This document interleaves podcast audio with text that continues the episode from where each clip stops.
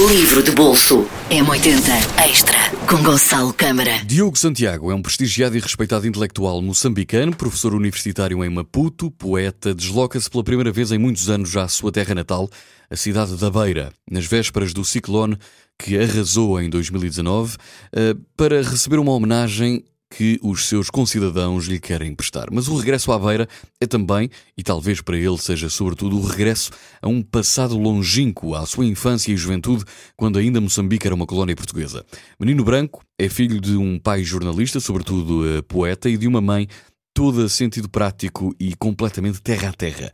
Do pai recorda que viveu com ele duas viagens ao local de terríveis massacres cometidos pela tropa colonial a sua perseguição e prisão pela PIDE, mas, sobretudo, em tudo isto, o seu amor pela poesia. Este é um livro extraordinário de Miyakoto que deve e pode ler, eh, por exemplo, nas suas férias de verão, um romance de grande fôlego cuja ação decorre no Moçambique pré e pós-independência. Miyakoto com O Mapeador de Ausências. Livro de bolso M80 Extra com Gonçalo Câmara.